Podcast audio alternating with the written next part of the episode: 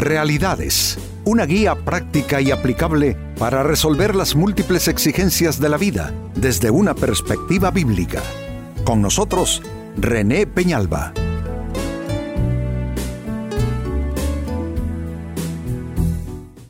Amigos de Realidades, sean todos bienvenidos. Para esta ocasión nuestro tema, que sea Dios quien juzgue e imparta justicia. Que la vida puede ser implacable, eh, puede serlo. Hay capítulos realmente amargos, difíciles. Sobre todo la vida se torna difícil, amigos, cuando no somos bien retribuidos y en lugar del bien que hacemos recibimos una, un trato injusto, un trato donde básicamente se nos paga mal por bien. Creo que todos los humanos pasamos por eh, etapas así, por experiencias así, y en esos eh, momentos las reacciones eh, naturales de las personas suelen ser o bien un, deseo de reprochar, un deseo de, en cierta manera de, desquite, de venganza ante eh, el trato injusto recibido, o simplemente, amigos, vamos acumulando coraje por dentro, lo cual al final se traduce en amargura. Eh, eso no nos ayuda en lo más mínimo y al contrario afecta no solo el espectro de nuestra vida espiritual, pero la amargura tiene el poder incluso de enfermar los cuerpos. Así es que no es bueno quedarse con esa sensación de haber sido tratado de manera injusta.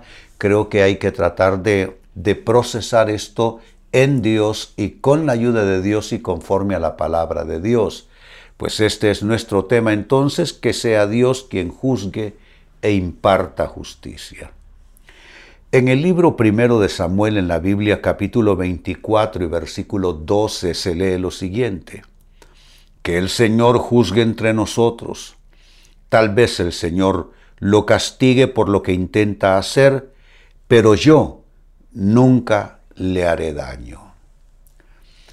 A veces, eh, así como el rey David, así nos sentimos nosotros. El rey David le hizo tanto bien, eh, eh, siendo él, mucho antes de ser rey, siendo él un jovenzuelo, le hizo tanto bien al rey Saúl, un hombre agobiado por enfermedades mentales.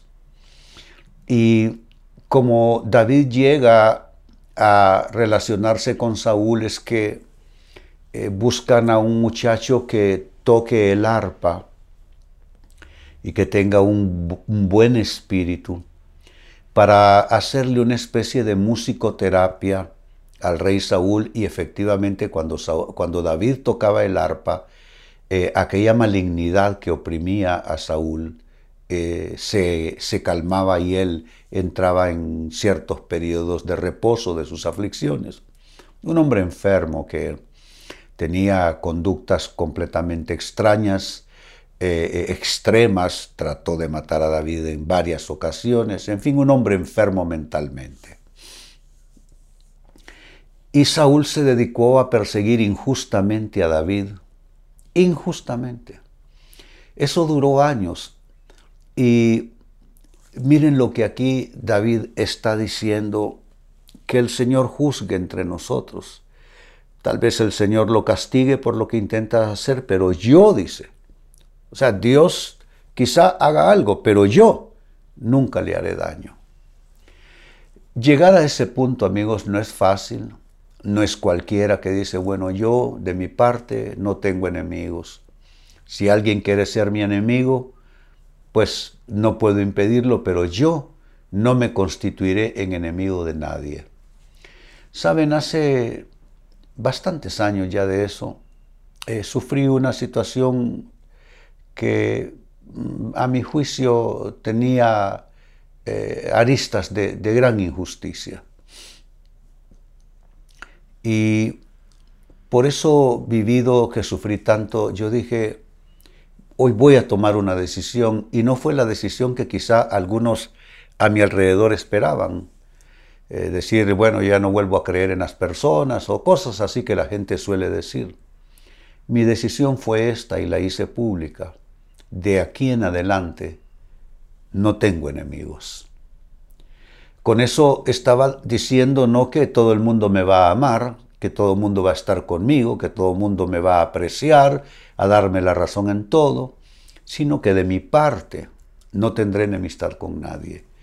Y esa fue una decisión, yo digo que heroica, que me permitió levantarme de ese mal episodio, me permitió sanarme y, eh, me permitió continuar con mi vida. Ha transcurrido una vida desde entonces, le agradezco a Dios que me haya ayudado, pero estoy bien entendido en esto. Yo tuve que tomar la misma decisión que aquí estamos leyendo. Tal vez el Señor castigue al, que ha intentado hacer algo malo, pero yo nunca le haré daño a nadie. Son decisiones importantes. Ahora, la gran pregunta que cabe aquí es, ¿y cómo adoptar esta actitud? ¿Cómo seguir este ejemplo que, aparte de ser noble, es un ejemplo de alguien que se está sanando a sí mismo? con la decisión que está tomando. Yo no haré daño, yo no pagaré mal por mal. ¿Cómo adoptar esa actitud? Primera respuesta. Comienza sanando tus heridas y ¿cómo lo haces? Perdonando. Perdonando. Amigos, la razón por la cual muchos se niegan a perdonar es porque creen que el perdón es hacerle un regalo a su ofensor, a su detractor, a la persona que les hirió. Pero no es así. Realmente cuando tú perdonas, amigo o amiga, quien está y va a recibir el beneficio eres tú mismo, tú misma, no la otra persona. Porque el hecho de que tú le perdones no significa que Dios lo va a hacer, que Dios le va a dejar pasar por alto esa ofensa. Amigos, Dios es justo y de Dios no escapa nadie. Dios va a tratar con cada persona porque Él es el juez de toda la tierra y Él va a hacer que cada persona pague por sus equivocaciones y pecados. Pero cuando tú perdonas, no estás entonces librando a esa persona del trato de Dios en ninguna manera. Tú solo te estás sanando a ti mismo. El perdón desde la perspectiva en que se observa en la Biblia es entonces un acto supremo donde una persona, a pesar de sus dolores, a pesar de su propio sentido de justicia, decide perdonar al ofensor y el perdón es una condonación de deuda, una condonación total, sin mediar argumento, sin que necesariamente la otra persona se arrepienta. Óigase bien eso. Sin que necesariamente la otra persona se arrepienta, tú le puedes perdonar y tú vas a recibir ese beneficio de salud, para tu persona interior. Entonces esto es lo primero, sanas tus heridas perdonando. Segunda respuesta, ¿cómo adoptar esta actitud de dejar que sea Dios quien juzgue y quien imparta justicia? Pues tú te abstienes de guardar rencor. El rencor, amigos, es básicamente una especie de mixtura el rencor es una mezcla de dolor, del paso del tiempo y de coraje guardado. Lo explico. Lo primero que sucede ante un acto de injusticia es que la persona queda herida, el que es víctima de ello. Aquel dolor está consumiendo a la persona por dentro, pero cuando aquel dolor no se resuelve, cuando aquel dolor no sana, entonces hay que incluir el siguiente factor, el paso del tiempo. Mucha gente dice que el tiempo lo arregla todo, no es cierto. Hay cosas sí que se arreglan solas, solo con el paso del tiempo, pero hay cosas que con el paso del tiempo se agravan más bien. A veces las heridas se agravan. Entonces está el dolor como cosa eh, básica sucediendo, Luego surge el factor paso del tiempo al no resolverse aquello. Y con el paso del tiempo, el paso del tiempo tiene el poder de cambiar el dolor en ira, en ira reprimida, en enojo guardado. Entonces, dolor, paso del tiempo, igual a ira guardada. Por dentro se llama rencor, guardar rencor. Ya cuando tú guardas rencor, ya no es solo dolor, hay enojo. Y no, nadie te puede mencionar a esa persona, nadie te puede mencionar ese suceso sin que eh, eh, eh, vuelva de nuevo la erupción.